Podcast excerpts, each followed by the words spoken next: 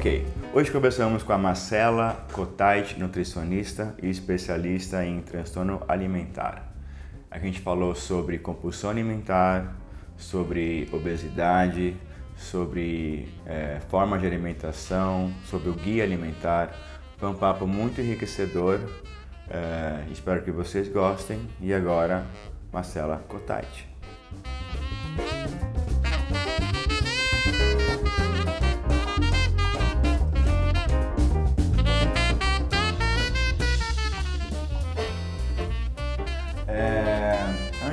Gente começar a falar do, dos assuntos que eu queria discutir com você, eu queria que você falasse rapidamente de onde você vem, o que, que você faz, só para orientar o nossa, nosso assunto. Tá, eu sou nutricionista, trabalho com transtorno alimentar desde a época da graduação e, e isso baseia um pouco a minha maneira de encarar a nutrição e a parte clínica da, da profissão.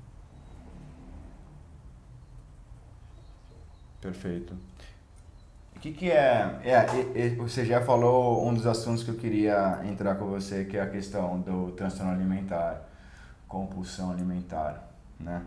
É uma coisa que é, é um assunto que tem chamado muito a atenção nossa, porque é, me parece que é uma coisa que, de alguma maneira, muita gente tem ou se manifesta, existem graus e variações. É, é, me parece muito confuso o assunto, o tema. É, é parece que é, existem graus, existem diferenças, existem tipos.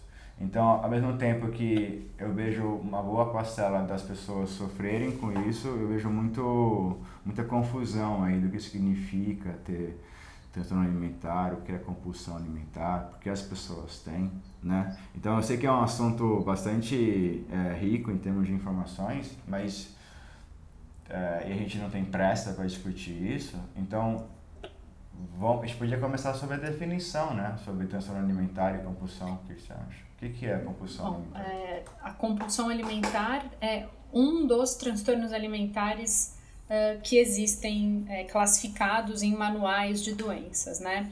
Uh, existem três transtornos alimentares mais comuns e conhecidos em adultos. Então, a gente tem o transtorno da compulsão alimentar, a gente tem a anorexia nervosa e a gente tem a bulimia nervosa. O transtorno alimentar mais comum é exatamente como você falou, o transtorno de compulsão alimentar. Mas a grande questão é que não necessariamente quem tem episódios de compulsão alimentar tem o transtorno. Que aí vem muito do que você uhum. falou da classificação é, entre níveis, né, da classificação diagnóstica. Então tem essa grande diferença. Eu acho que quando a gente começa a falar de compulsão, o ideal é explicar então o que, que é um episódio compulsivo, né? Porque as uhum, pessoas também uhum. acabam confundindo muito episódios de exagero alimentar é, com episódios compulsivos, né? A compulsão alimentar, na verdade, é, é caracterizada pela ingestão de uma grande quantidade de comida por uma pessoa que, se comparada a outra, com as mesmas características físicas e na mesma situação, não conseguiria comer, esse episódio é, é de comer com muita voracidade, então num curto espaço de tempo. E aí o mais importante é que esses episódios de compulsão alimentar, eles, eles são seguidos por sensação de perda de controle. Então, resumindo, é muita comida num tempo muito curto, sem, sem controle.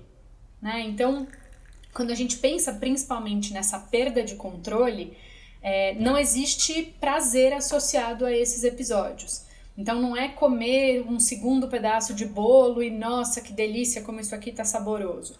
É, esses episódios eles uhum. podem até ser de comidas não preparadas. Então, sei lá, arroz cru ou comida congelada, é, casos super extremos, né? E aí extremos mesmo. A gente vê pessoas que chegam a pegar resto de comida do lixo de casa e comer, porque é algo muito é, diferente de um comer saudável e exagerado e, e, e, que é quando a gente, por exemplo, come a mais do que a gente está habituado.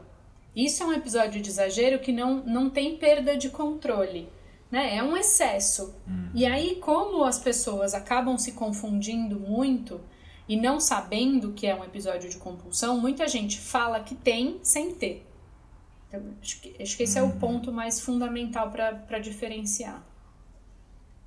Então, aquela pessoa que é, a gula, o pecado da gula, que é aquela pessoa que come demais, né? Ou aquela pessoa que teve um episódio que comeu demais, vamos supor, eu pedi uma pizza num domingo e eu comi a pizza inteira. Isso não necessariamente caracteriza como um episódio de compulsão. Eu tive, eu simplesmente comi demais, fiquei guloso, enfim. É. É, e a, a, compulsão, então a compulsão ela, ela, ela dá um passo além, né? Isso tem a ver com a fome emocional? Bom, é, essa pergunta é, é boa, uhum. porque, vamos lá, se eu der um passo para trás, a gente está falando então de transtorno alimentar. E quando você começou a falar, você falou por que, que existe, quais são as causas e tal.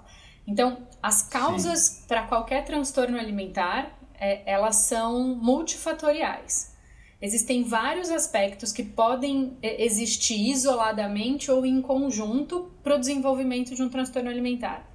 Então, a gente conhece causas genéticas, causas biológicas, causas sociais e causas psicológicas. Essas, esses quatro fatores acabam interagindo como um todo e aí eles podem ser os responsáveis pelo desenvolvimento de um transtorno alimentar. Isso faz com que os transtornos alimentares sejam muito diferentes nas pessoas. Então, sei lá, 10 pessoas com o mesmo diagnóstico podem ter diferentes características da mesma doença. Deixa eu explicar, assim, rapidamente um pouquinho desses quatro fatores. Então, existe, uhum. quando eu falei dos genéticos, existem estudos que pontuam os transtornos alimentares como algo que vai existir dependentemente da genética. Então, se a mãe tem transtorno alimentar, a, a, o filho tem 50% de chance de ter. Né? Então, é, tem outros estudos que acompanham gêmeos, então monozigóticos e dizigóticos, e aí eles desenvolvem quando criados juntos ou separados. Então, existe muita é, evidência científica de que pode haver uma questão genética nos transtornos alimentares, e eu diria mais, nos transtornos mentais, né? Porque transtorno alimentar é um transtorno psiquiátrico. Quando a gente. É, ah, que eu achei... perfeito Sim, eu nunca tinha é. feito essa, é, eu nunca tinha feito é. essa ponte. Então, sim. É, por isso acho que a coisa, né, é, e é muito boa esse assim, porque a gente não necessariamente valida o transtorno alimentar como um transtorno mental, né? É, é muito interessante. Uhum. Nem sempre ele é valorizado. E aí vem o sofrimento da pessoa, e aí vem é, aquela, aquele papo de ser frescura, de que basta comer, porque a gente não uhum. entende, né? As pessoas não entendem transtorno alimentar como uma doença tão grave. Mas aí voltando para os fatores, quando a gente pensa nos biológicos, existe uma vertente aí das pesquisas que acredita que os transtornos alimentares podem vir de uma desregulação dos sinais e das sensações de fome e saciedade. A questão dessa, é, dessa vertente aí de pensamento é que a gente também não tem certeza se isso acontece antes ou depois do transtorno alimentar começar. Porque pessoas com transtorno alimentar tendem a negligenciar esses sinais, tanto os de fome quanto os de saciedade. Quando a gente pensa né, na compulsão que a gente está falando, o sinal da saciedade é algo comumente negligenciado, né? Tanto que são grandes quantidades de comida. E na anorexia, o sinal da fome também é negado o tempo inteiro. Então, existe aí esse fator importante. Os fatores é, culturais, sociais, que aí a gente pode pensar em, por exemplo, o padrão de beleza, né? Essa valorização do, do corpo muito magro ou do corpo muito forte, existe essa, essa interferência. E os fatores psicológicos, que podem ser desde estrutura familiar caótica até expectativas familiares irreais em relação ao indivíduo, né? É, aí a gente tem personalidades muito mais rígidas na anorexia, a gente tem traços de personalidade muito mais é, expansivos, vamos dizer assim, na bulimia nervosa e na compulsão. Então, assim, em linhas muito gerais, existem essas quatro, esses quatro fatores principais para o desencadeamento de um transtorno alimentar.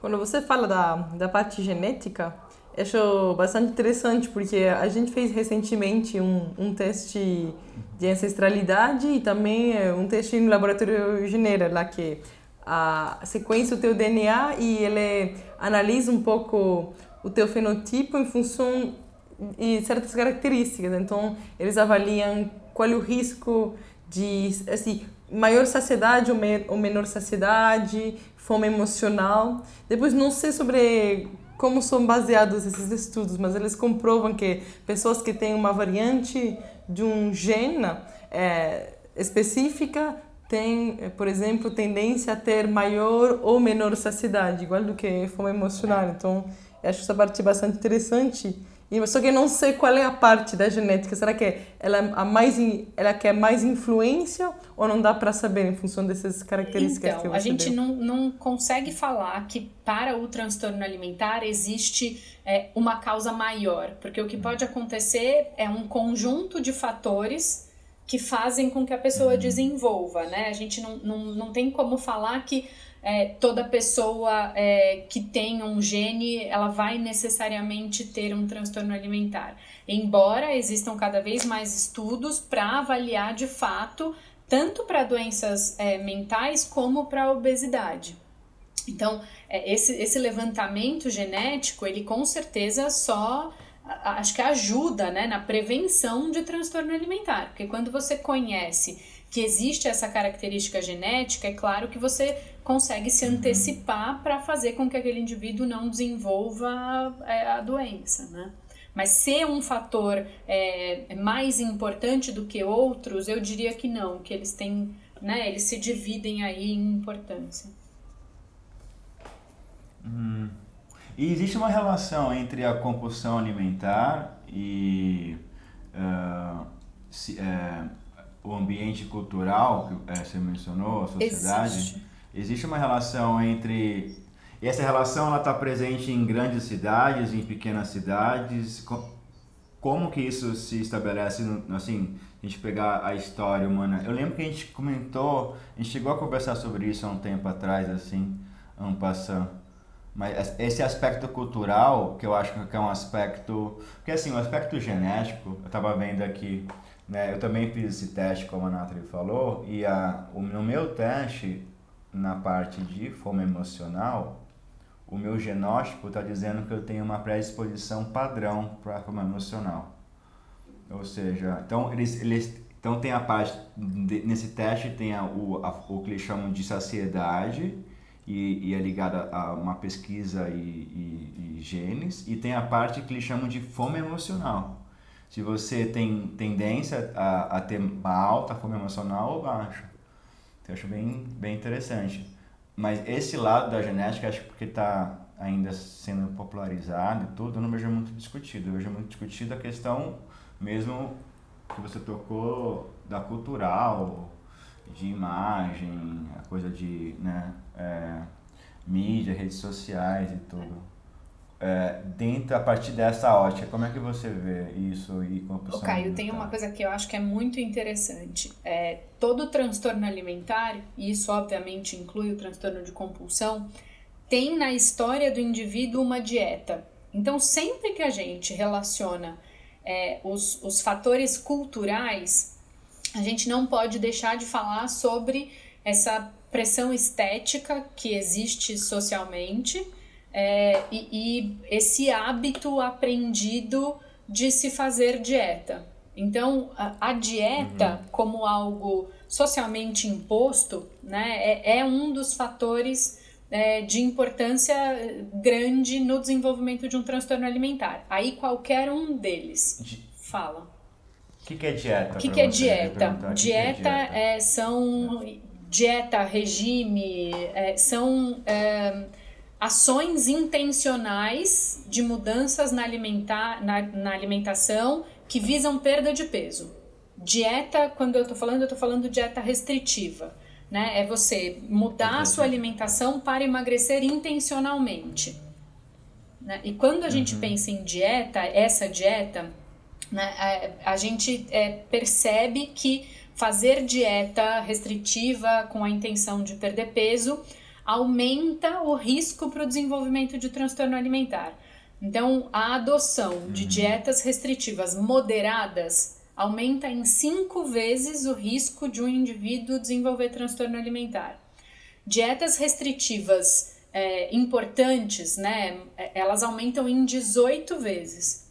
Então, brincar de fazer dieta é algo muito perigoso, porque aumenta em pelo menos cinco vezes o risco. Hum, então, então, aquele, então, dentro dessa, desses fatores que podem desencadear uma compulsão alimentar, então a gente tem a, a, o fator cultural, e aí entra a questão da dieta, dieta da lua, dieta da maçã, enfim. A dieta pode ser um gatilho, é isso que está dizendo. Mas, ok, e, e, aquela pessoa que quer emagrecer e ela precisa fazer uma dieta para emagrecer? Inclusive essa que... pessoa. É, é... Inclusive essa pessoa. É, então, mas essa pessoa, como é que ela faz para então, perder o peso? Então vamos lá, eu acho que eu vou responder mais do que você está perguntando. Quem que é a população Perfeito. que mais sofre de transtorno de compulsão alimentar? São os obesos, né? A estimativa é de que 30% das pessoas obesas tenha compulsão alimentar. Então, de cada 10 obesos, hum. 3 têm episódios de comer compulsivamente. Quando a gente pensa na população obesa, a gente sabe, e aí eu tô falando enquanto nutricionista e nem tô, não, não sei falar para vocês em relação a, a, a, dados científicos precisos, mas assim, a população obesa uhum. é uma população que sempre fez dieta, que sempre tentou emagrecer na maioria dos casos. Então, uma das coisas que a gente uhum. entende é que o fator mantenedor da compulsão alimentar é o hábito de fazer dieta. E aí o que a gente vê é o efeito ioiô de peso, né? É, são pessoas que geralmente têm a vida fazendo a dieta, como você falou, da lua, da maçã, e aí perde peso, ganha peso, perde peso, ganha peso. E esses fatores de manutenção fazem com que muitas vezes as pessoas com compulsão alimentar, com transtorno de compulsão alimentar, tenham a doença de maneira muito crônica, porque quando não é identificado e que é muito difícil, por mais que seja o mais comum, é o menos é o transtorno alimentar menos conhecido, né? Os médicos têm uma dificuldade muito, médicos, nutricionistas, profissionais da saúde têm uma dificuldade muito grande no diagnóstico da compulsão alimentar né? A gente vê o quanto que a, a intenção de emagrecer faz com que a pessoa mantenha o comportamento transtornado. Entendi. Então a gente está sempre caçando Uau. o fantasma errado, sabe? Enquanto você não entende que o indivíduo tem compulsão e você quer que ele emagreça, uhum. você acaba fazendo isso de uma maneira que não vai dar certo, que vai fazer com que na verdade ele tenha cada vez mais compulsão.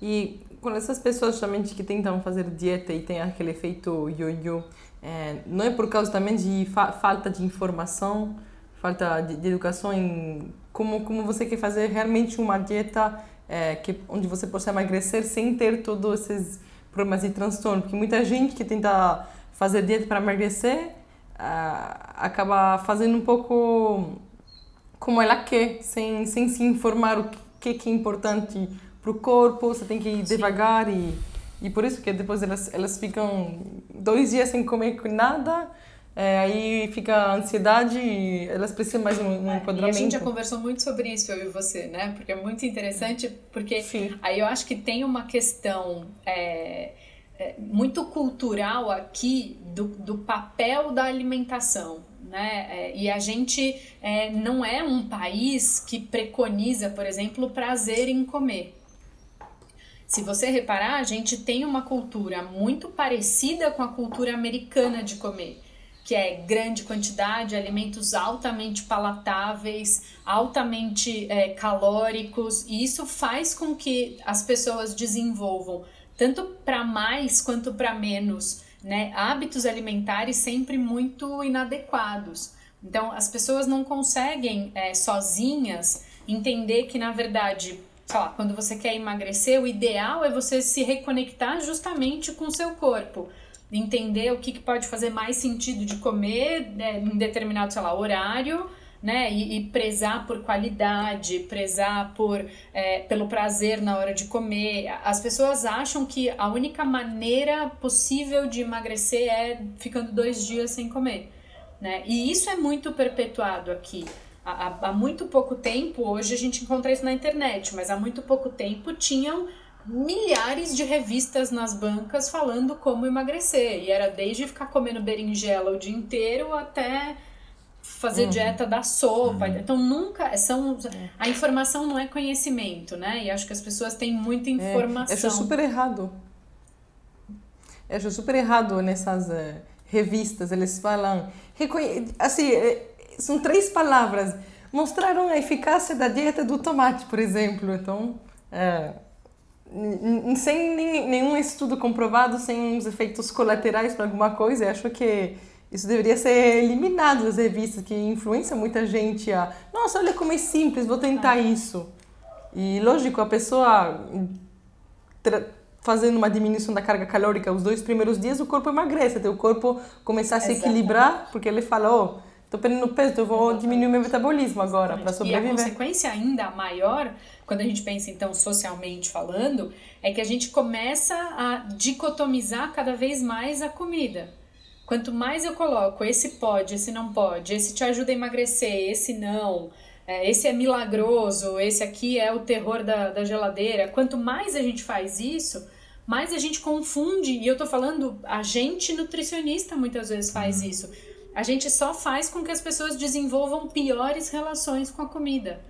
Então, no fundo, como promotores de saúde, isso é muito, muito, muito falho. Isso só atrapalha. É, e, e, e, confunde, porque se você começar a procurar informações sobre o assunto, é, rapidamente você vai encontrar informações que são aparentemente conflitantes, né? Então, peraí, eu não entendo, o ovo faz bem ou faz mal? Eu posso comer de manhã ou não posso?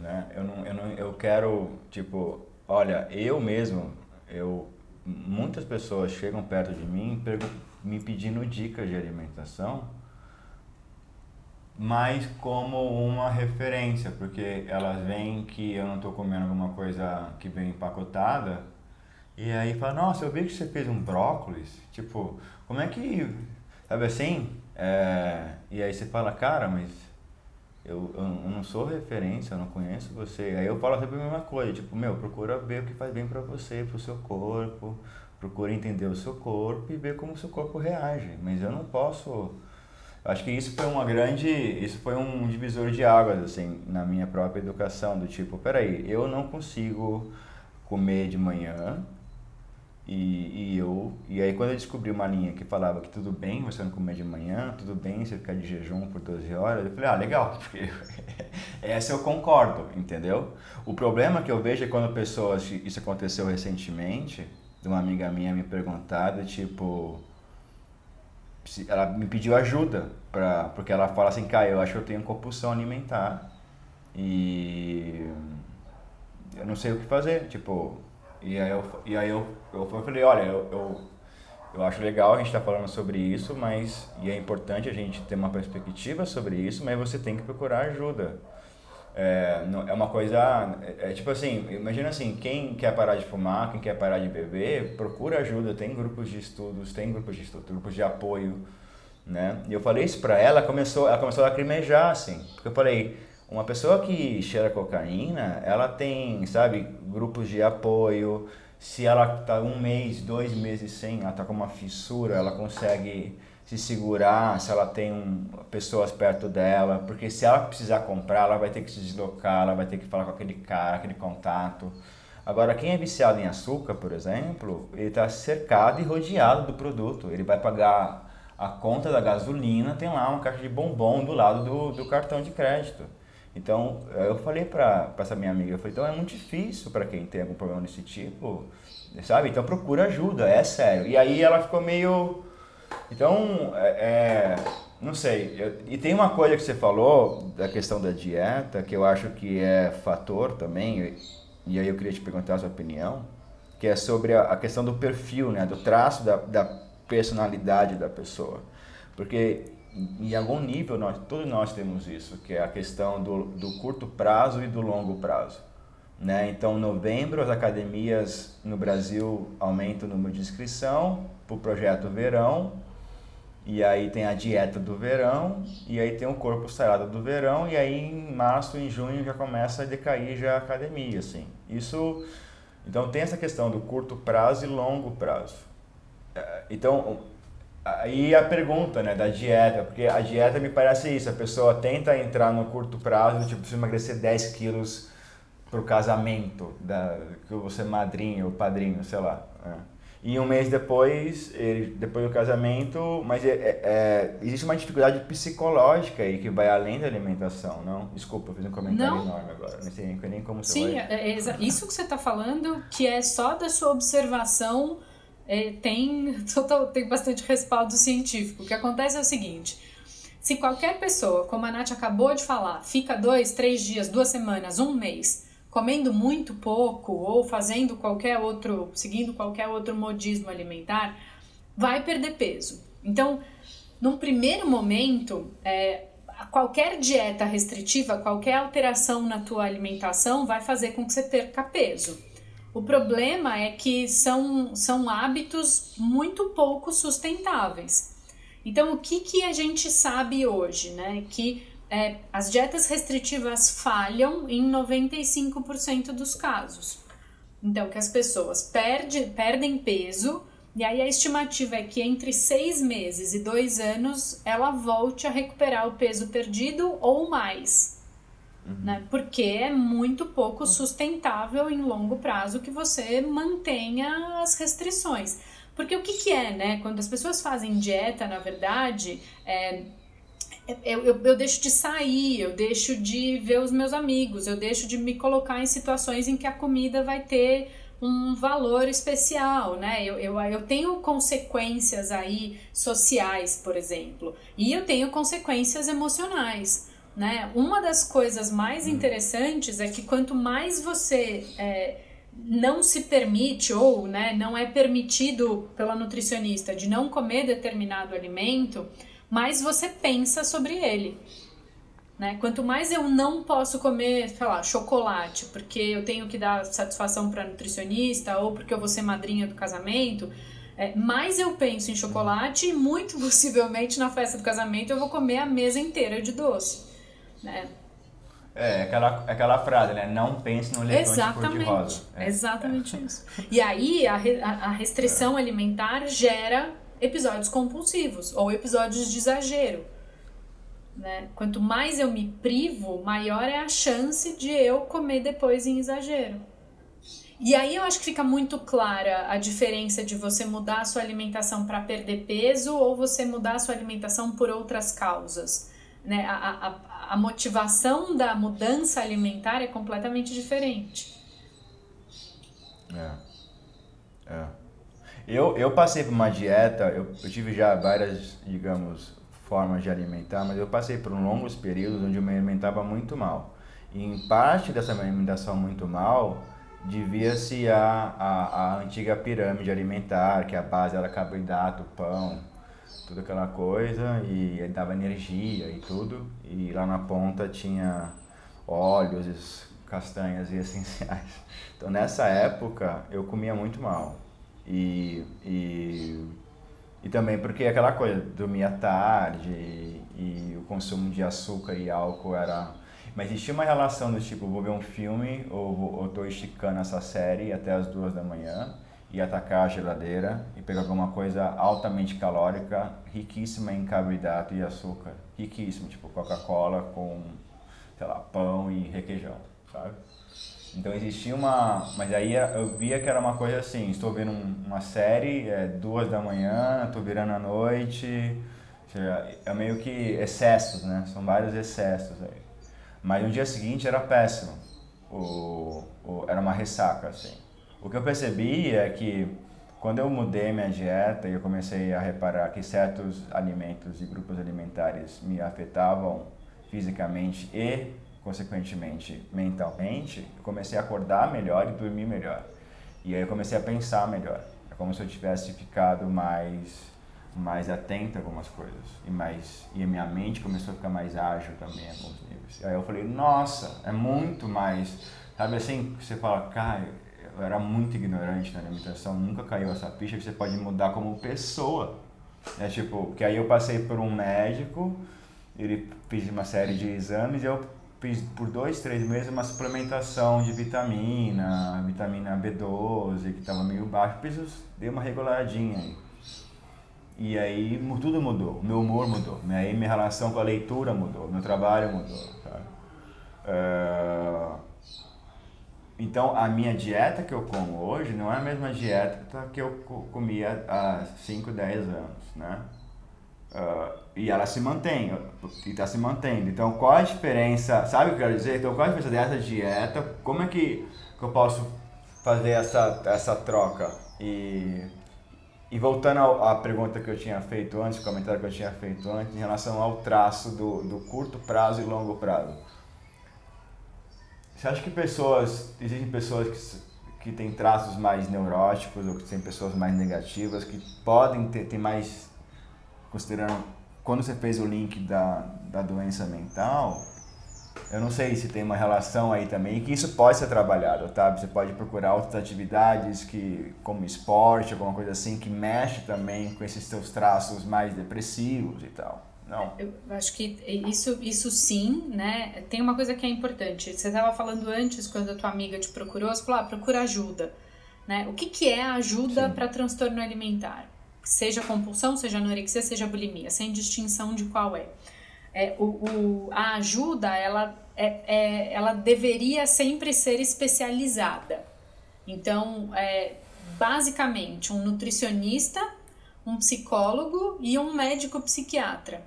Essa tríade especializada consegue olhar a alimentação de maneira global da pessoa, que é exatamente por entender que existem características é, muito específicas para cada uh, transtorno. Né? Então, é, é, a parte psicológica da alimentação, ela também deve ser tratada. Eu acredito muito, e quando okay. eu falo dessa, dessa é, especificidade do tratamento nutricional, você estava dando o exemplo do comer de madrugada, né? Assistindo a série, o que, que eu pego da geladeira e tal. É, eu acredito muito que existem vários motivadores para as pessoas comerem. Então, desde os motivos fisiológicos, então tô pensando na fome, né? Desde comer por uma questão é, física e outras questões não físicas. Então, é, que pode ser desde disponibilidade de comida, porque muita gente come pela disponibilidade, né? Eu tô falando de comer é, por, por um prazer genuíno, planejado, uma situação especial. E eu tô falando do comer por ansiedade, eu tô falando do comer por nervosismo, por ócio, por tédio. Então, os gatilhos para as pessoas comerem, eles também são super variados. E é importante, no uhum. tratamento específico, ajudar as pessoas a entenderem e a fazer essas reflexões sobre a maneira que elas se relacionam com a comida. O comer emocional, que a gente estava falando antes, né, ele, ele é geralmente é, é, quando as pessoas não conseguem identificar o que acontece com elas e elas, com mil aspas, aí descontam na comida. Né? Quantas vezes eu não ouço, ah, eu merecia, eu me recompensei comendo. Então, essa característica do comer emocional, é, quando trabalhada em terapia e quando trabalhada com uma nutrição é, que é focada nessa maneira de se comportar em relação a, ao alimento, isso tende a fazer com que a pessoa mergulhe profundamente em si próprio, porque é exatamente sobre isso. Por que, que eu como o que eu como? Acho que essa pergunta ela é muito importante. Por que, que eu como dessa maneira? É. Né? É, no meu caso, eu, eu vejo uma ligação muito forte com o açúcar. Eu era viciado em açúcar em algum nível e que eu acho que também é um, uma informação que quando você descobre o, o açúcar e o que, que ele faz e onde ele está presente e como a indústria usa ele para te viciar, é, é, é, antes e depois também, pelo menos foi para mim.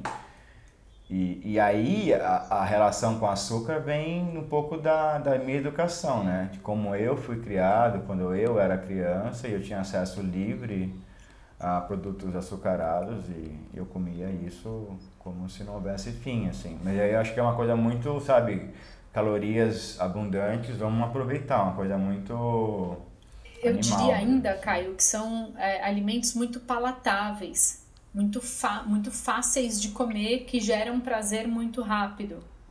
Então eu acho que tem essa coisa. É, eu até se você assim, né, até pra gente é, pensar, eu nem diria vício em açúcar, eu diria o vício em comer comidas açucaradas. Porque tem todo um contexto é, afetivo nessa comida, né? A, a gente aprende que é, ou não vou, não vou generalizar tanto, mas a maioria das pessoas aprende que só vai comer a sobremesa se comer a salada. Então, putz, a salada é muito ruim e hum. a recompensa vem mesmo na comida açucarada, vem no doce. Então, existe essa relação hum. das pessoas de, de, muita, é, de muita descarga emocional mesmo no doce. O doce, ele funciona para muita gente como essa coisa de se reconfortar. E claro que relações desequilibradas e exageradas, elas causam maus importantes, malefícios importantes na nutrição das pessoas, né? Na saúde das pessoas, como um todo. É, é, é, é que é um pouco, o açúcar é um pouco aquilo, sabe aquele livro chamado Doritos Effect, tipo efeito Doritos? Sim. É, sim, é, que o autor explica né, como, como do, o produto Doritos era 100% milho quando foi lançado e hoje é tipo 10% milho, o restante é. Tem o tal do é, glutamato monossódico, que é um treco que cola na língua da gente e, e, e é quase que isso instantâneo é. pro cérebro, que é puta, muito é o pozinho do miojo, sabe? É, é muito gostoso, é. né? Mexe bastante com a química da gente e é isso. Quanto mais eu como, mais eu quero comer. E, e é isso. É isso que eu queria a, a gente hoje, quando a gente fala sobre alimentos ultraprocessados, é, é importante a gente saber o que, que é, né? São alimentos que passam por um processamento muito intenso da indústria. E quando a gente pensa nesse processamento, a gente está falando de produtos, então, de novo, altamente palatáveis, né? E quando a gente imagina que a, a, a população mais procurada da indústria são as crianças, a gente está desde muito cedo acostumando as crianças a comer dessa maneira. Então, eu vou falar que são comidas muito moles, muito gostosas, muito fáceis de comer em quantidade. Né? Se eu der para uma criança sei lá, um pote de balinha e um prato de pepino, é muito mais fácil ela ficar comendo a gominha do que comer pepino, do que comer cenoura. Então, existe essa, óbvio que eu tô dicotomizando também, mas existe essa claro. essa essa insistência nesses alimentos muito saborosos, muito suculentos, muito é, é, gostosos de se comer. E, e tem todos esses é, chamarizes, né? São muito coloridos, são muito bonitos. E isso faz com que a gente mude a relação das pessoas com a comida. Então, desde pequeno, o ideal seria a educação alimentar, a educação nutricional, de como equilibrar a alimentação das pessoas. Né? Não é, é, gratificar a criança com comida. Isso é fundamental. Comida é comida. Você come quando você está com fome. Você come né? Quando o seu corpo pede, você não dá comida para se, é, sei lá, né? Para se, para melhorar de algum sentimento ruim. O ideal seria que a gente ensinasse as pessoas a lidarem com os seus sentimentos sem precisarem usar comida. Uma brincadeira que eu sempre faço é que é, a gente precisa também entender que sei lá, né? Eu espero que no Dia dos Namorados o Felipe me dê uma caixa de bombom. Eu não gostaria que ele me desse um saco de chia. Né? Existe isso, né? Existe uma coisa é, da comida também como uma maneira de mostrar afeto. Mas é importante entender que é, a caixa de bombom todos os dias, ela não faz sentido sempre, né? Eu, eu acho que tem essa coisa muito do equilíbrio, da gente entender desde muito cedo sobre isso.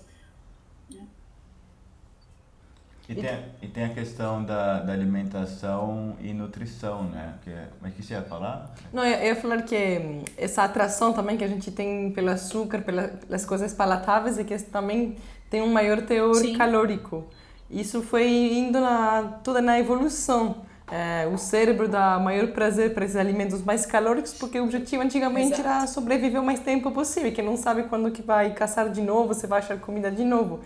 E agora, atualmente, que tem uma excesso de comida no mercado, você consegue achar qualquer tipo de alimento é, a qualquer época do ano, é, comida do mundo inteiro, é, a gente agora é, é um pouco vítima é, disso e acaba perdendo também culturalmente o, o que queira de comer. Tem algumas sociedades onde já culturalmente ah, eles eles comiam em torno de uma mesa a certos horários e eh, agora quanto mudam esses hábitos atualmente com, por causa do trabalho também por exemplo a população da, da América do Norte tem uns ritmos diferentes o pessoal acaba esquecendo principalmente é, o que, que é bom de comer o que, que não é bom a, a que horário e temos uma perda e, e essa perda a pessoa vai ter tendência é, com essa perda de conhecimento, a comer os alimentos que satisfazem ela e que procura maior prazer. Então aí tem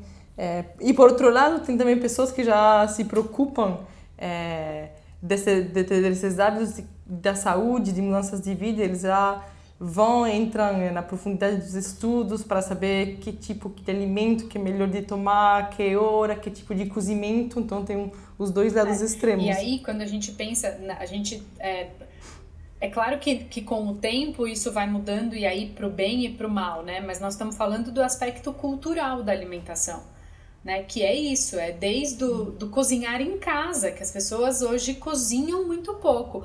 Até a pandemia veio como um momento interessante para algumas pessoas de, puta, eu vou ter que cozinhar. E aí, como é que é usar a cozinha, que é o cômodo da casa que eu menos entro, uhum. né? Eu vou, eu acordo cedo, saio para trabalhar, uhum. volto à noite, peço alguma coisa né? Então, como que é voltar a cozinhar? As pessoas têm uma dificuldade muito grande de voltar a mexer na comida, mexer com comida. Porque é isso, é tudo muito fácil, é, é tudo muito palatável. Eu acho que como ainda algo é, um, um, reflexo ruim hoje, é, a comida é muito barata, então você compra, sei lá, dois hambúrgueres por um preço muito pequeno, né? Tem vira e mexe, tem muita coisa desses deliveries. Então, assim, comer bem é algo que hoje precisa de bastante atenção. E bem, eu tô querendo dizer verdadeiramente bem, é entender quais são os seus motivos, prestar atenção na sua saciedade, escolher o alimento, é, porque não baseado na qualidade dele, né? Entendendo o momento. E eu acho que a gente perdeu tudo isso, a gente não, não tem mais pensado na alimentação como uma coisa tão importante. É sim uma busca sempre por prazer e por por, e, e, existe essa negligência dos outros aspectos, né? E a comer é o que você acabou de falar. Antes a gente comia sentados e reunidos. Hoje a gente come na frente do celular, na frente do computador, a gente come em pé, a gente come. Não, não se come mais com o mesmo. Eu diria que com, com a mesma atenção que comíamos antes. É. A cena do, de, de alguém almoçando, assim. Agora com essa pandemia tem muita gente comendo, trazendo almoço de casa, né? Porque não, o restaurante não está aberto, é só delivery, enfim, é, ou pede um delivery ali, um PF e tal. E aí eu vejo muito essa cena da pessoa comendo ali o prato dela na hora do almoço com o celular apoiado. Sim. E o fone de ouvido, assim. E então ela não tá vendo o que ela tá comendo. E, e aquela comida, você vê que ela é uma comida rica em em, em caloria, mas pobríssimo em nutrientes. Então, em, algum momento da humanidade, eu acho também que se perdeu, assim, para muitas pessoas, a questão da alimentação como forma de te dar combustível para você seguir seu dia. É, é, tipo, é que nem eu penso com meus cachorros. Eu não vou dar sorvete para meus cachorros depois de andar com eles. Eles vão passar mal, eles vão vomitar, eles precisam comer. Né? Então, é, é se você vai trabalhar, se você vai, ah, sei lá, levar seu filho na escola, ou você vai, eh, enfim, querer dar aula ou ter aula, o que você colocou no teu estômago, dentro de você, uma hora antes, vai afetar diretamente isso. Uh, esse, esse pulo, eu não sei o que aconteceu aí, mas se perdeu um pouco. É, eu acho que tem duas coisas muito importantes. Eu acho que essa coisa do comer olhando para o celular, comidas palatáveis. Então eu como muito mais do que a minha saciedade suportaria de maneira confortável, né? Então é, eu acho que esse é um ponto, né? É, o comer desatento eu acho que é algo muito, muito, muito perigoso. E aí, quando você fala em algum momento da humanidade, eu vou falar para você que em algum momento da humanidade, acho que isso foi muito bem é, elaborado por alguém, assim, porque quanto mais gordos a gente fica, mais a gente consome coisas para emagrecer. É uma roda, é um ciclo que hum. é, é, muito cruel, porque ao mesmo tempo que existe uma indústria muito grande que promove a alimentação em excesso e com pouquíssima qualidade, então com alimentos super é, processados, existe uma indústria aí da, da dieta e da cirurgia plástica e da que é também gigantesca. Então as pessoas ficam migrando Sim. de um lado para o outro desesperados e eu vou filosofar e falar que a resposta está dentro de cada um, é só prestar atenção nos seus sinais, é só prestar atenção no seu corpo. Né? Mas isso não é valorizado, eu acho que justamente porque não gera, sei lá, tanto dinheiro para tantas indústrias. É, e a indústria, ela, ela, não, ela não tem uma moral por trás, né? Uma vez que a indústria, a Nathalie é engenheira de alimentos, ela pode falar melhor do que eu, mas assim, uma vez que a indústria descobriu que colocando açúcar estabiliza o produto e vende mais, ela vai pôr açúcar sempre, em todos os produtos. E ela chama isso de tutti-frutti, de morango, framboesa, mas não tem, não tem tutti-frutti, é. nem morango, nem é. framboesa. Só tem é. açúcar e essência. É bizarro, é bizarro. É. E voltando na indústria, eu já trabalhei com pesquisa e desenvolvimento. É, quando você vai estar trabalhando numa indústria de alimentos que faz pratos preparados e reúne o time para desenvolver uma nova comida, então o objetivo é pesquisa de mercado. Qual é a tendência agora? Ok, o pessoal é, não come em casa, então a gente tem que oferecer isso para essa pessoa e o objetivo da indústria é vender. Então ela tem que preparar uma comida que seja gostoso. Agora o desafio é onde você quer se posicionar. Você quer se posicionar numa empresa que vende comida saudável para um público que quer fazer atenção à saúde. Isso que você tem que desenvolver uma comida saudável, mas do mesmo tempo atrativa.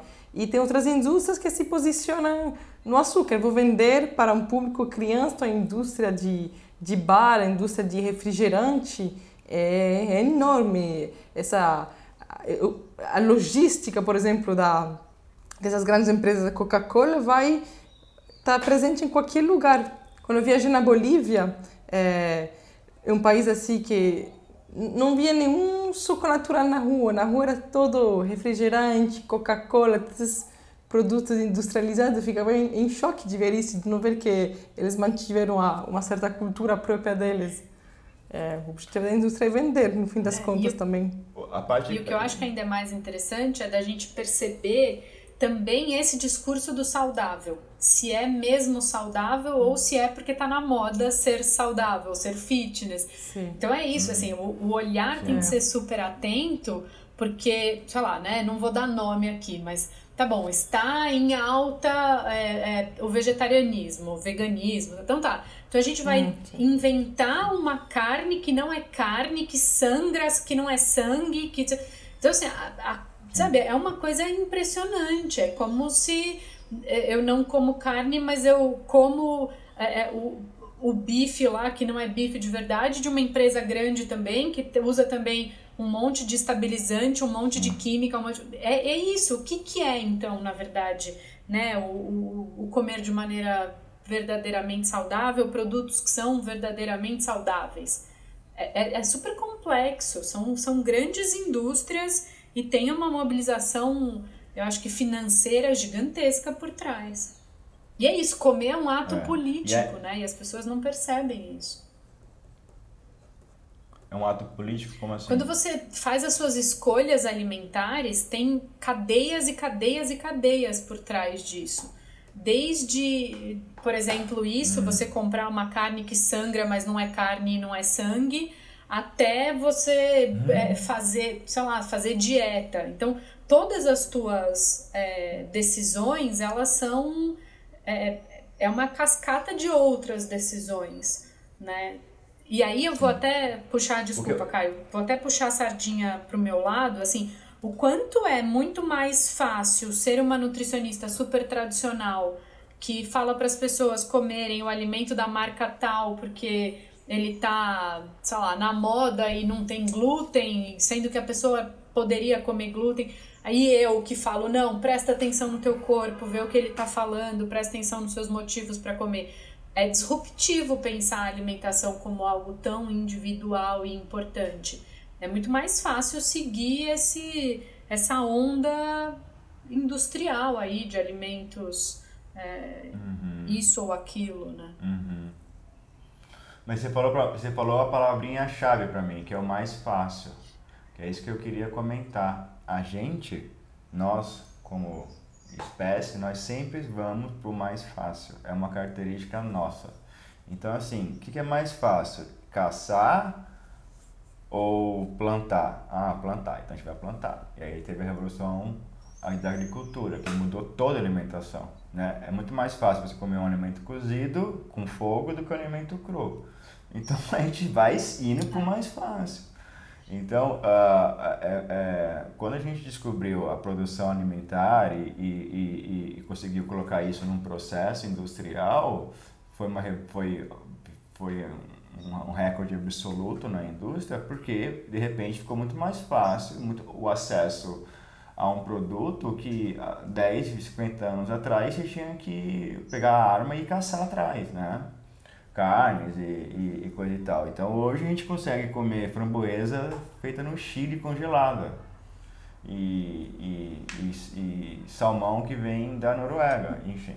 Então agora ao mesmo tempo eu consigo usando um aplicativo ter 10 mil calorias na porta da minha casa em 20 minutos. E isso é muito mas mais tá fácil. Tá, é, mas olha só, você está falando né? da gente caçar, ou da gente plantar, ou da gente cozinhar, sei lá. Se eu pensar na maneira que a minha avó comia, já é uma diferença muito, mas muito grande da maneira que a gente come. Então, eu acho que nem tão longe na história, óbvio, né?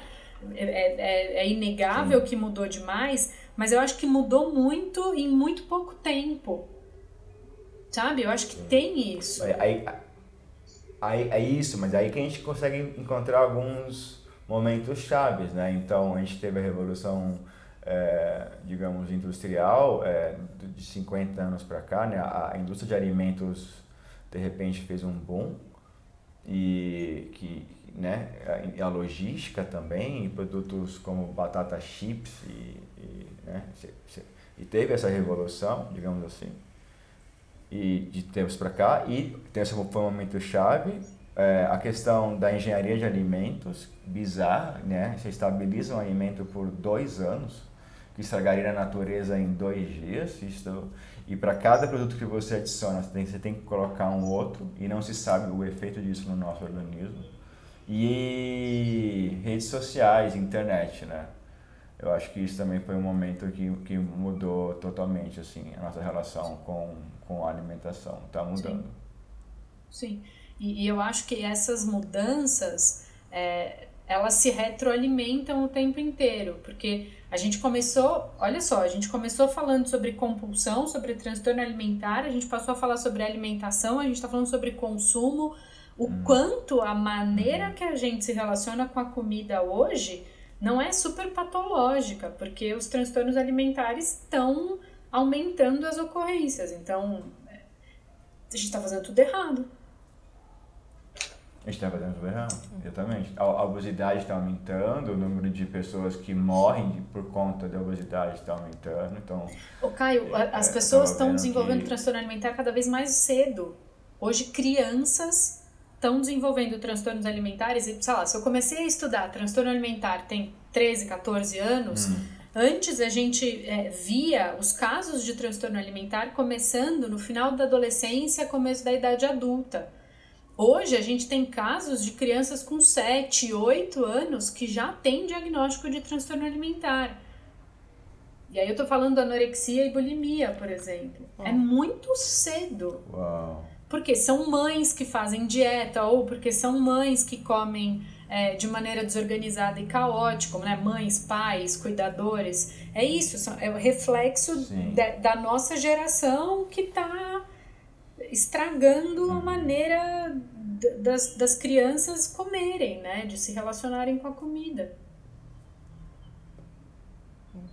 E voltando nesse tema de transtorno alimentar, agora a gente falou mais da obesidade, da é, compulsividade. Eu queria entender melhor também o que é sobre anorexia, exatamente. Porque afeta principalmente é, meninas, mas também meninos. E queria entender um pouco qual é esse tipo de transtorno, por que, que afeta desse jeito? A anorexia nervosa ela é caracterizada por uma busca incansável pelo emagrecimento, né, pela magreza.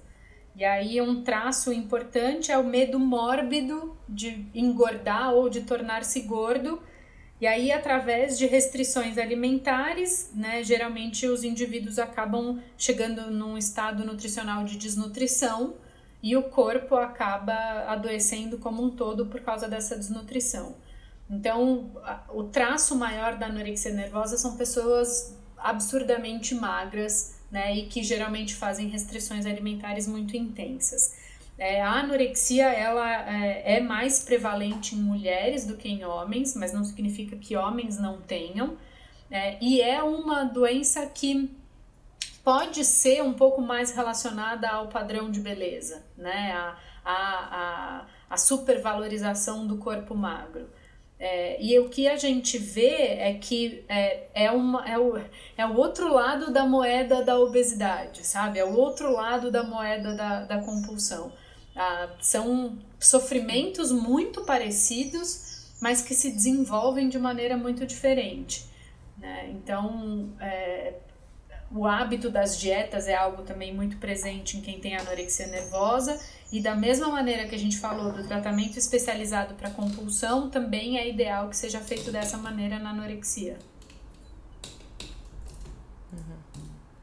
É, eu tava vendo que a, a, é, a anorexia, a, as pessoas em estado avançado de anorexia, ela muda a própria ela muda a maneira como ela se enxerga no espelho, de uma maneira quase física, assim. Tá vendo esse cara falar que ela, ela não só se vê gorda, tipo, ela tá, tipo, pele e osso, e ela se olha no espelho ela não se vê pele e osso, ela, ela fisicamente, ela se vê gorda ainda. É, é, muda a percepção é. dela, né, de é. visão. Isso, né? isso tem nome, né, chama distorção de imagem corporal. E essa distorção de imagem Obrigado. corporal, não, mas ela é muito frequente na anorexia nervosa. Então você tem aí dentro do construto da imagem corporal uma alteração super importante no componente da percepção do tamanho. Então você se percebe de maneira bastante diferente uhum. daquela que você realmente é. E é um traço muito comum na anorexia. Uau. Bom, isso, isso dá pra esse ah. psicólogo. Não, não, eu só é. ia falar, né? Imagina o sofrimento não. que é de alguém que tá desnutrido se perceber gordo, né? É, é, é, é realmente algo muito importante. Fala, Caio, desculpa. E as pessoas, e as, e as pessoas falecem disso, elas morrem. 20%. É o distúrbio mental que Nossa. mais mata depois oh. de suicídio. É a anorexia nervosa. Nossa. E existem casos de recuperação que a pessoa já sarou totalmente ou sempre permanece essa essa ameaça um pouco da pessoa seguir se vendo de, de recair, é, por exemplo. Os, os, dados aí de anorexia que a gente tem é que então esses 20% acaba é, vindo a óbito, 30% cronifica e 50% remite. Remite, melhora, né? É, deixa de ter sinal e sintoma. 50%. É. Ah, isso depois de. Entendi. E você. E, e qual é a. Quais são as. Eu não sei se. É, a, a, com o objetivo de tentar entender melhor o tema, quais são as, as, as razões que você acha de, no caso da anorexia, ser mais prevalente dentro, entre fêmeas, entre mulheres? tem alguns pontos que podem ajudar a responder isso. Então, como eu falei, né, dessa pressão cultural, é, a gente sabe também que uhum. é, meninas depois da primeira menstruação, a gente chama de menarca, depois da menarca, com as mudanças corporais, podem desenvolver anorexia como uma maneira aí de é, mudar o corpo e não desenvolver caractere sexual. É, a gente tem uma influência familiar muito grande no desenvolvimento da anorexia nervosa.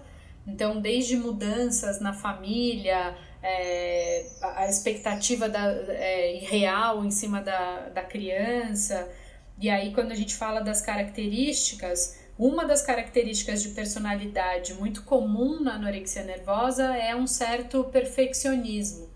Né? Então, é, vou falar aqui meninas, né, muito cobradas para serem as melhores alunas, para fazerem tudo certinho, são uh, traços aí de personalidade muito, muito, muito comum e muito associados à anorexia nervosa. Que é muito interessante, porque quando a gente. Tipo aquele perfil que a gente vê no filme Cisne Negro. É, a gente fala que é uma personalidade mais anancástica. Que é, é isso mesmo, é mais quadradinha, mais certinha. E o que é muito interessante é que quando a gente pensa na bulimia, a gente pensa no oposto a gente pensa em pessoas muito mais extrovertidas, muito mais, é, vamos falar assim, bagunceiras, é bem diferente da anorexia. São comportamentos aí super diferentes. Fala um pouquinho da bulimia, então. Você tá. definiu a anorexia e está comparando. A bulimia pra... também, então, é um transtorno alimentar. É, é mais comum que a anorexia, menos comum que a compulsão alimentar. É, e o, a característica essencial da bulimia são episódios de compulsão alimentar, assim como no transtorno de compulsão alimentar, mas na bulimia existe o, o comportamento compensatório ou purgativo depois desses episódios. Enquanto que na anorexia a gente tem pessoas exageradamente emagrecidas e na compulsão a gente tem a maioria das pessoas é, com excesso de peso ou obesidade, na bulimia a gente encontra pessoas eutróficas. Eutróficas quer, é, quer dizer com o peso dentro do, com aspas aí, normalidade, né? Ou sobrepeso. E na bulimia a gente tem uma ciclagem de peso também muito comum e muito frequente. Né? Tanto na, na bulimia quanto na anorexia, é, existe essa relação bastante adoecida de tudo ou nada com a comida. Né? Na bulimia, esses episódios de restrição alimentar que a gente estava conversando antes, quando a gente brincou e falou do, de um casamento, né? qualquer coisa, qualquer é, situação que a gente colocou como, como ilustrativa, na bulimia isso acontece muito. Então, eu faço restrição por algum motivo e eu tenho depois é, a sensação de perda da, da, do controle da situação e tenho episódios de compulsão. Então, eu faço regime e jogo tudo pro alto, eu faço regime e jogo tudo pro alto. É muito característico da bulimia. O, eu estava vendo esse psicólogo evolutivo, desculpa, a gente, tá, a gente entrou um com o outro porque teve um delay aí na internet, tá? Mas uh, o que eu estava dizendo é que uh, essa, uh, a bulimia, é, ela, ela, se caracteriza pela diferença, então, que ela, o, o, o próprio perfil da pessoa pode mudar. E, e ela depois existe uma outra relação também em relação ao alimentos que ela, no caso famoso, ela, ela elimina o alimento e tal. Então essa que é a diferença e, e ela é menor, é isso? Ela tem menos na população? Ela, ela a, o transtorno alimentar mais prevalente é o transtorno de compulsão alimentar, depois é a bulimia e por último é a anorexia. Uhum. A questão da, da, de ser mais prevalente entre mulheres tem esse esse cara estava falando, esse psicólogo evolutivo, né? Então, a partir de uma perspectiva evolutiva, ele estava dizendo que, que ele achava muito interessante que você via relatos de médicos na época da Grécia Antiga é, que, que ele relatava que a paciente era, tinha anorexia. Era mulher, era menina, era acabado de 12, 13 anos, esse perfil que você falou aí. É, então, é, ele estava dizendo que se vê que esse fenômeno, né, ele, ele é mais presente em, em cidades é, ricas, né, como Roma antiga era, como Atenas era. Então, e também é, é mais prevalente em meninas e tem uma relação uh, ambiental, né? Então a comparação que ele fez, eu não me lembro agora qual, exatamente qual foi a outra espécie que ele fez, mas ele está dizendo que nessa espécie, quando a fêmea percebe que, sabe, está pegando fogo na floresta ou teve algum problema assim no lugar que ela é, se alimenta e cria, ela para de comer porque ela para de, de, de, de, menstruar e ela porque ela tá ela acha que não está seguro o suficiente para ter a cria né? Então o, o, o, o que esse cara estava dizendo é que uma garota que né tá, tá ali saindo da pré-adolescência né tá acabou de menstruar ela tem algum conflito em casa então ter um divórcio tem algum problema de bullying na escola, alguma coisa que afeta ela emocionalmente, pode ser um gatilho fatal nesse sentido, né? E, então, é, é, isso, eu acho que quando ele falou isso, foi nossa, então tinha menina que tinha anorexia na Grécia Antiga? Como assim, né? Você não tinha playboy na Grécia é. Antiga, né? Então foi uau, e aí ele foi colocando isso. Por isso que a gente está falando que não é só o fator cultural, porque a gente tem história, uhum. tem uma história muito famosa de anorexia na história que é da Santa Catarina de Siena. Santa Catarina de Siena, eu não vou falar agora a data certa, eu vou errar, mas eu Bom, enfim, é, é, é uma história parecida, assim. Era uma menina que foi prometida em casamento e aí parou de comer e perdeu todos os caracteres secundários, ficou, a gente chama, né, é um dos traços, é, não mais diagnósticos, mas um dos traços da anorexia é o que a gente fala da amenorreia, que são pelo menos três ciclos menstruais que não aparecem.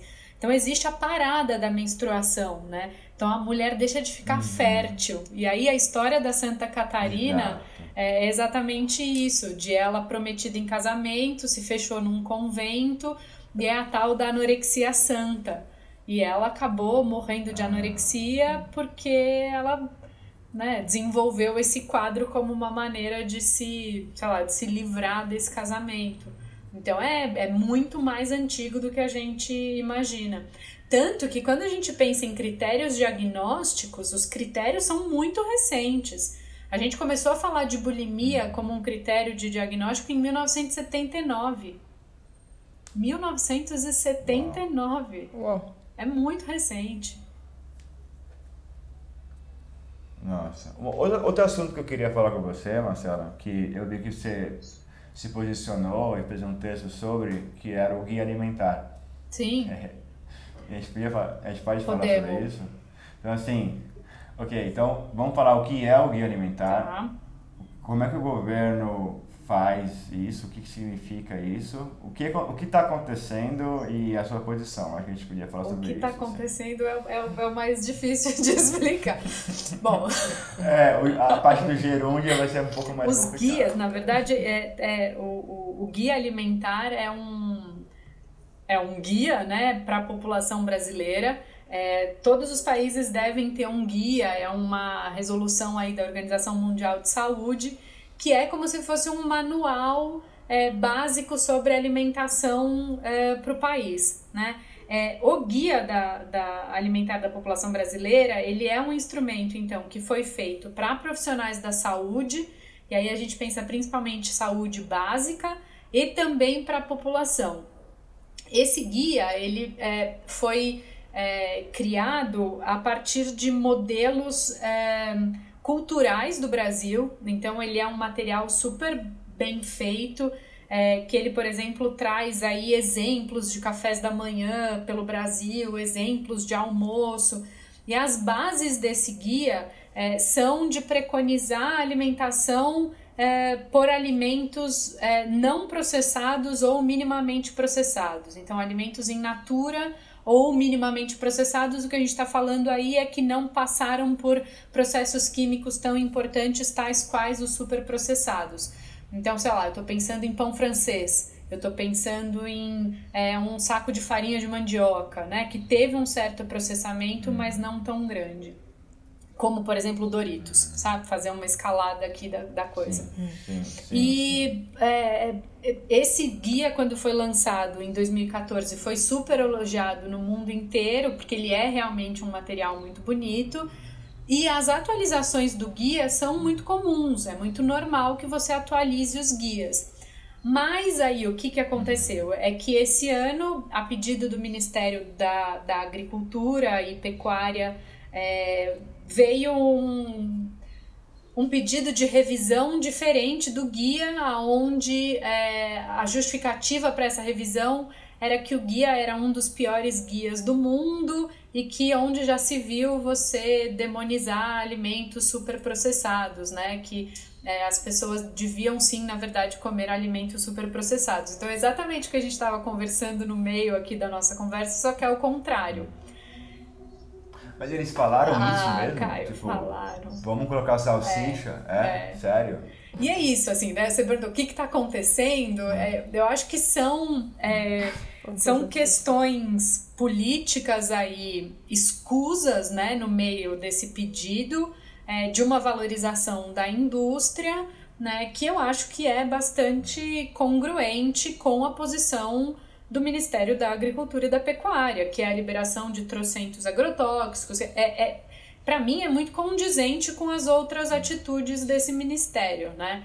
Então, acho que tem um, um, lance aí político importante, mas com a mobilização popular, que eu acho que isso é uma boa notícia, é, o Ministério voltou atrás nesse pedido, porque o guia é um, um material do Ministério da Saúde. Então, é muito interessante porque uhum. teve essa, esse cruzamento aí de, de ministérios e interesses, né? Exa exato, é isso, era esse o ponto que eu ia te perguntar. Como é que o Ministério da Agricultura está falando sobre uma coisa que não está na é. pasta dele, teoricamente? Eu não fiquei sabendo essa polêmica, não. Eu fiquei sabendo que teve, queriam alterar, mas o, o porquê é, E aí o que aconteceu é que teve uma mobilização muito grande, tanto de cientistas, de pesquisadores, de profissionais da saúde e da população, e aí... É, voltaram atrás e então não revogaram aí esse pedido de, hum. de atualização. O que eu vejo também como uma vitória, né? Porque ter esse guia desde quando ele foi lançado é algo que eu acho que concretiza a, a mudança da maneira que é, o país coloca alimentação básica, né? Segurança alimentar. Então foi um passo positivo essa essa, essa voz aí popular a favor do guia. Muita gente se manifestou né, a favor do guia, porque é realmente um material Sim. muito bonito.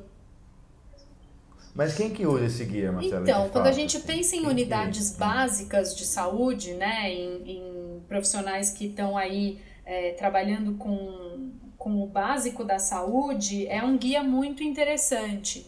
Né? Ele ajuda profissionais que não necessariamente são da nutrição a explicar sobre alimentação saudável para a população. E é um dos papéis do guia, né? É um material aí de apoio e auxílio para a comunidade de mais ou menos como comer e o que comer, né? Então, quando a gente pensa, sei lá, no interior do, do Piauí, né? Pensar no guia é uma maneira de você, de alguma maneira, trazer normas para a alimentação, né? O que, que é é, valorizado como, uh, como comida e como comer. E aí o guia fala bastante sobre uhum. isso, né? Da sazonalidade dos alimentos, fala bastante sobre regionalidade alimentar. Então é um material muito bonito que faz as diferenças entre a cultura do sul com a cultura do norte em relação à alimentação. O Brasil é um país muito grande. Então, desde solo diferente, né, de, de plantio diferente, até características culturais diferentes na alimentação. Então, o guia é um, um, um material que, que ajuda bastante em relação a isso e que acolhe o Brasil com toda a sua diversidade. É bem bonito. Se vocês tiverem oportunidade, está disponível no site do Ministério da Saúde para download. É um material super bonito.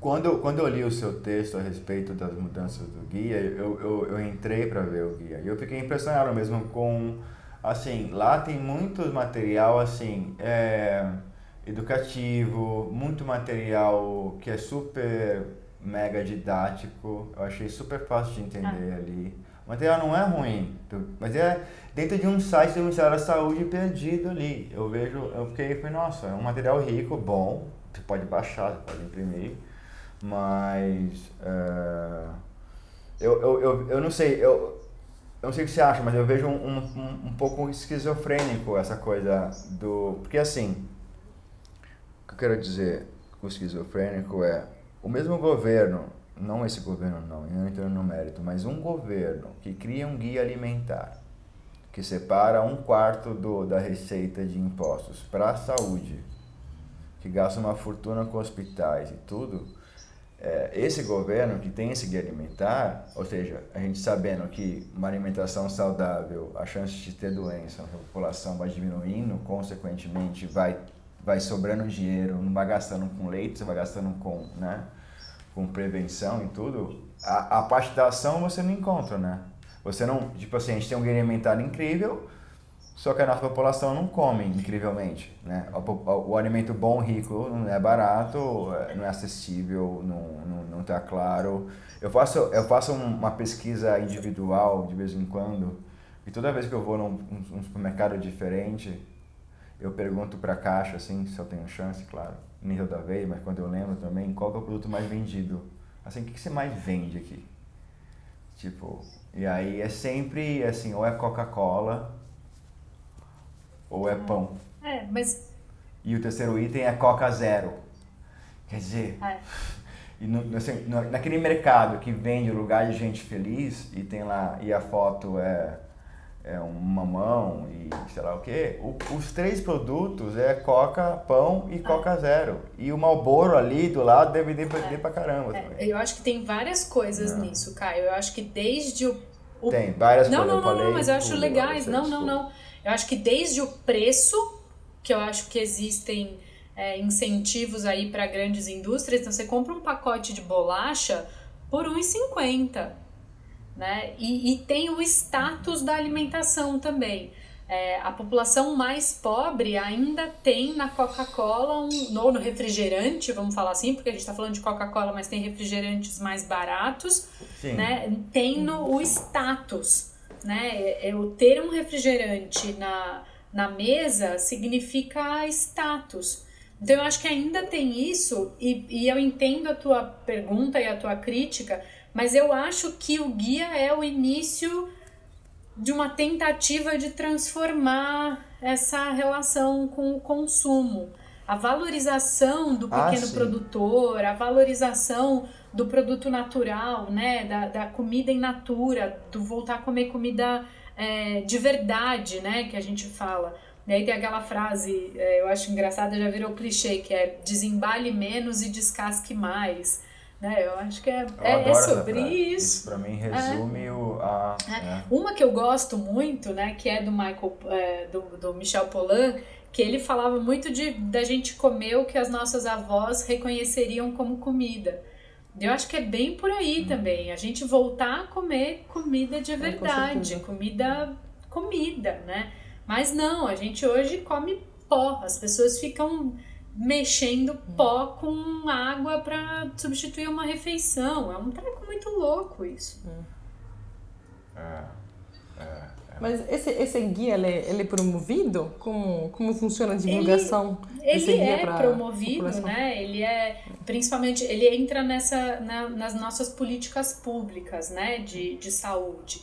É, ele é promovido para esses profissionais de saúde e a ideia é que essa informação seja perpetuada em escolas, em creches, em... É, em, em lugares é, que a gente encontre a população alvo dessa prevenção. Então, principalmente crianças, adolescentes, né?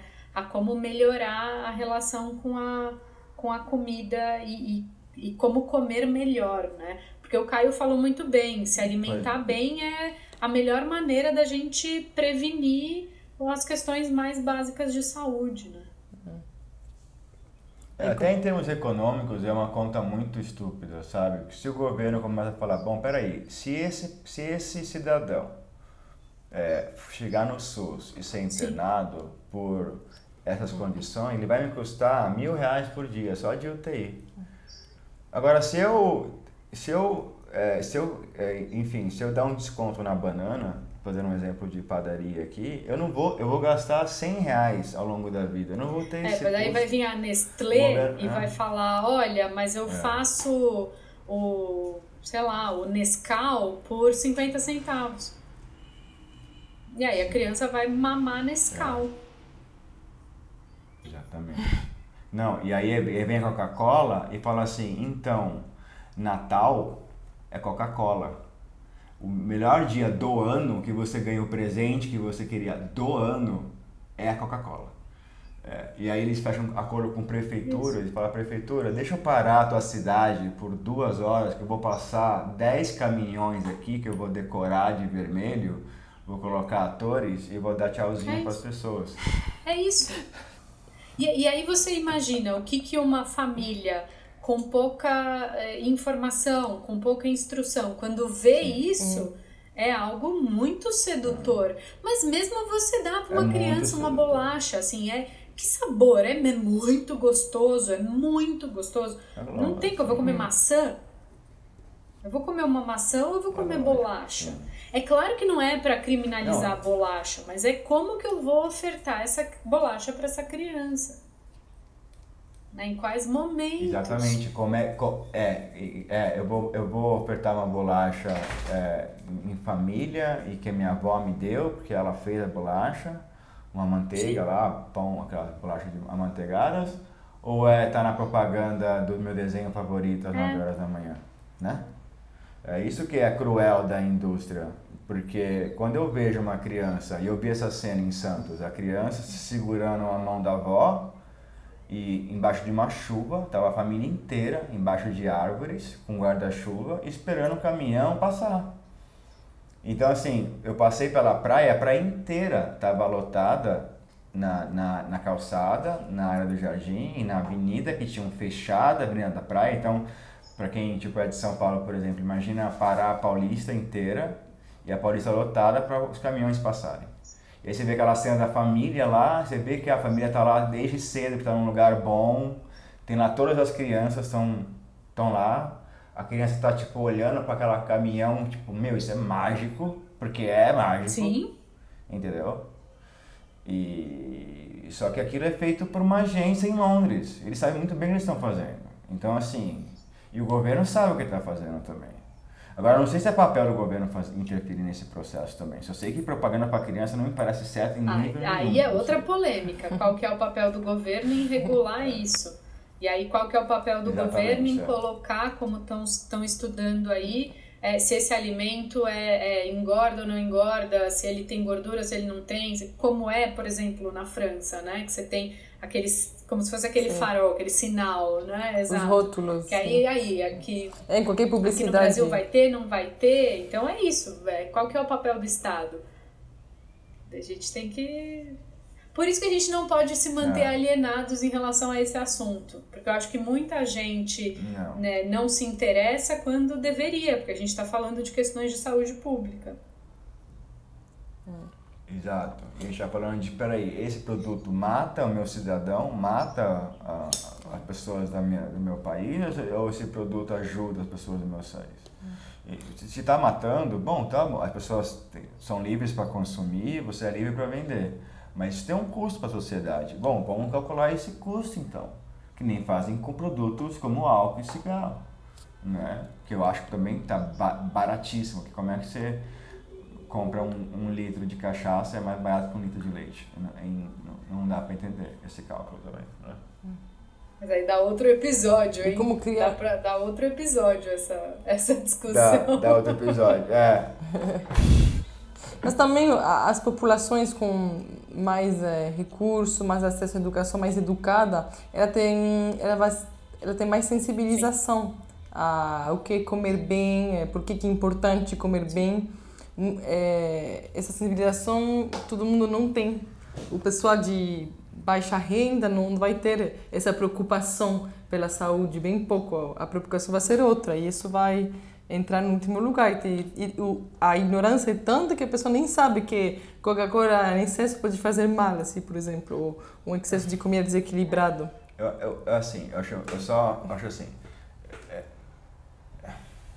não é que a pessoa, não é que, eu não, eu não, eu não quero estigmatizar alta renda, baixa renda, eu acho que assim, aquela, aquele pai e mãe que fica o dia inteiro trabalhando e ele precisa pagar a, o almoço para trabalhar o almoço para pagar a janta e, e a janta é o que é e as crianças estão felizes porque estão comendo, cara, é uma situação que, sabe, existem muitas camadas aí. Acho que e, e porque você vê a mesma situação também em altíssima renda, né? Então, hum. justamente quando você vê a fila da, do, do, do, da hamburgueria, do McDonald's no sábado à noite, você vê quem vai comer ali, na Imigrantes, aquilo ali não é baixa renda nem um pouco. Se você olhar aqueles carros coreanos subs de 200 mil reais na fila do Burger King, na Imigrantes, aquilo não é baixa renda. Né? Então, assim, existe uma, uma, uma falta de.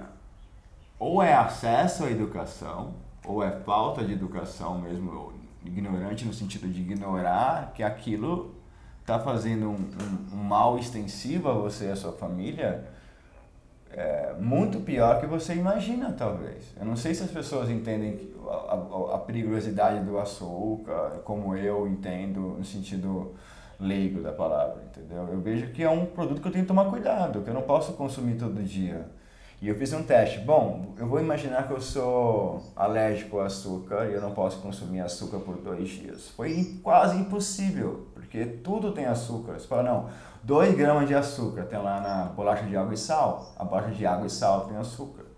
Então isso foi um meio que. Agora, o governo poderia ajudar no sentido de comunicação? Eu acho que sim. Em termos de embalagem, rótulos, eu acho que sim. Porque, veja, eu vou lançar um produto que eu sei que vai viciar meus consumidores, certo? Eu vou mais açúcar e tem um salgadinho, tem um, eu, eu sei pro laboratório, são dois anos de P&D, aí eu contrato uma agência de marketing, chamo o diretor David Lynch para fazer um comercial, contrato a Xuxa hum. e para vender um produto. O que o governo faz? Faz um guia em PDF, põe no site. Hum. Tipo, é muito injusto, são forças muito... Díspares entendeu? Díspare. Você não vai convencer a criança usando. Você tem que contratar uma agência.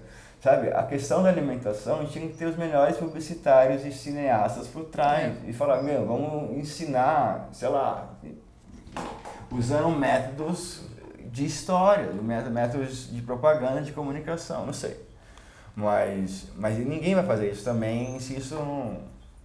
Eu acho que não tem uma resposta clara para o problema. Mas eu acho que passa pela autoeducação. Eu acho que passa por você falar, bom, eu vou ter que ir atrás. eu não sei, mas eu não sei dar. se esse tipo de iniciativa, por exemplo, não é o não, não vou falar o começo, porque eu acho que existem documentários, existem é, pessoas, mas acho que quanto mais a gente conversa sobre isso, eu acho que mais fica claro, é, é, é propagar a informação, é propagar. Todo mundo pode ser um propagador de saúde, sabe? Eu acho que Infelizmente, uhum. são os, o plano B da coisa, né? É a gente conversar sobre isso, é vocês se interessarem é. por conversar comigo sobre isso e colocar isso no podcast de vocês. É, é verdade. Sim, são é. pequenas formiguinhas aí, é passo de formiguinha, mas já é alguma coisa. É, eu, eu queria aproveitar, deixa e agradecer você pelo seu momento. Eu não queria mais Imagina. pegar, não quero roubar muito o seu Foi um tempo. Prazer. Mas antes, antes foi, foi não, foi super, foi demais assim, tá? Porque você vê, tá para ficar. Mas antes de terminar, tem alguma coisa nessa área que você acha que precisa ser mais discutida, a gente não discute? Eu acho que a gente precisa falar sobre algumas coisas. Eu acho que o conceito de alimentação saudável devia ser revisto no sentido de entender uhum. que o que, que é comer bem, sabe? O que, que é comer de maneira saudável. Né? Eu acho que é comer de maneira individual, é entender que a alimentação é algo muito maior do que o que o indivíduo come, é como ele come, né? em quais circunstâncias, por que motivo. E eu acho também que a gente precisa falar sobre pluralidade de formas corporais, de tamanhos de corpo. Hum. Porque enquanto a gente vai impondo padrões, tanto de alimentação quanto de, de corpo, né, de forma física, eu acho que a gente só adoece mais as pessoas. E discutir sobre isso, conversar sobre isso, fazer todo mundo pensar sobre, sobre esses assuntos. Eu acho que é, é algo que, pelo menos, eu não sei se eu sou muito é, otimista, mas eu vejo que isso está mudando, assim, eu percebo o quanto eu me sinto como nutricionista cada vez é, menos sozinha nesse aspecto, sabe? Eu vejo mais pessoas aumentando esse coro de que comer bem é comer de maneira simples, né? Que respeitar o corpo é muito importante. Então, eu acho que é esse tipo de, de iniciativa que tem que ser valorizada sabe, de vocês dois ficarem uma hora e meia conversando comigo sobre isso e replicar isso para o maior número de pessoas possível. É um prazer conversar com vocês, adorei. Hum. Obrigada. Legal, cara. Obrigado. Adorei a conversa. Valeu. Então tá bom. Então tá. Então fica o convite aí pra gente continuar. Combinado. Combinado. Legal. Obrigada, Obrigada, gente. Tchau, tchau.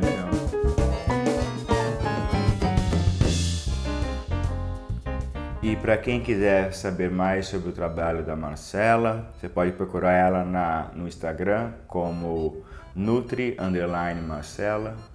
Ela também escreve uma coluna semanal no Catraca Livre. Procurem por ela e obrigado e até a próxima.